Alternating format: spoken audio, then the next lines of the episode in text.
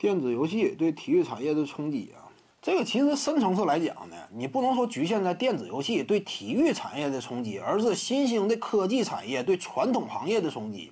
体育只是其中一部分，而电子游戏呢，只是科技进步产生的新的娱乐手段的当中的其中之一。这个大的框架来讲，是因为科技进步产生的人们生活方式的一种迭代，这是无法避免的，这是时代趋势，对不对呢？人们的生活方式。出现根本性变化了，出现迭代了。你现在的生活模式跟五年之前、十年之前完全不一样了，因此你就有新的需求。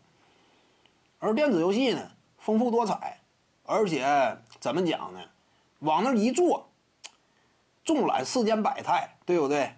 世界各地，遍游名胜古迹，这是电子游戏吗？尤其 VR 时代的兴起，以及呢新的游戏引擎的开发。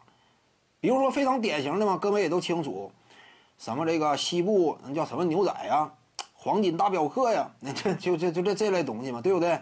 黄金大镖客，电影一般的画质嘛，而且未来呢只会更进一步的往前走，它不会退步的。那这个趋势吓不吓人呢？那你说哪个对你更有吸引力呢？其他的运动项目，说实话啊，在新时代的科技面前。在科技产业的助推之下的游戏面前，逐渐有点不堪一击。这玩意儿怎么讲？这是现实的。尤其未来 VR 产业一旦说开始普及，那更是你都不用你的你在你在 V VR 设备之下，你也可以运动，你该有的这种运动量啊，各个方面你也都可以。那怎么讲？那就是彻底的拉开变革的序曲了。你现在只能说是一个萌芽阶段，但是已经显现出了不可阻挡的趋势，差不多是这种。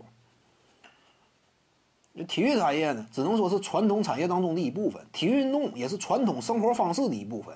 但是面对时代的变迁、科技的进步，那必定会发生根本性的变革，这是一定的。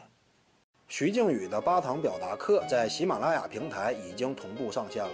各位观众要是有兴趣的话呢，可以点击进入到我的个人主页当中，在专辑页面下您就可以找到它了。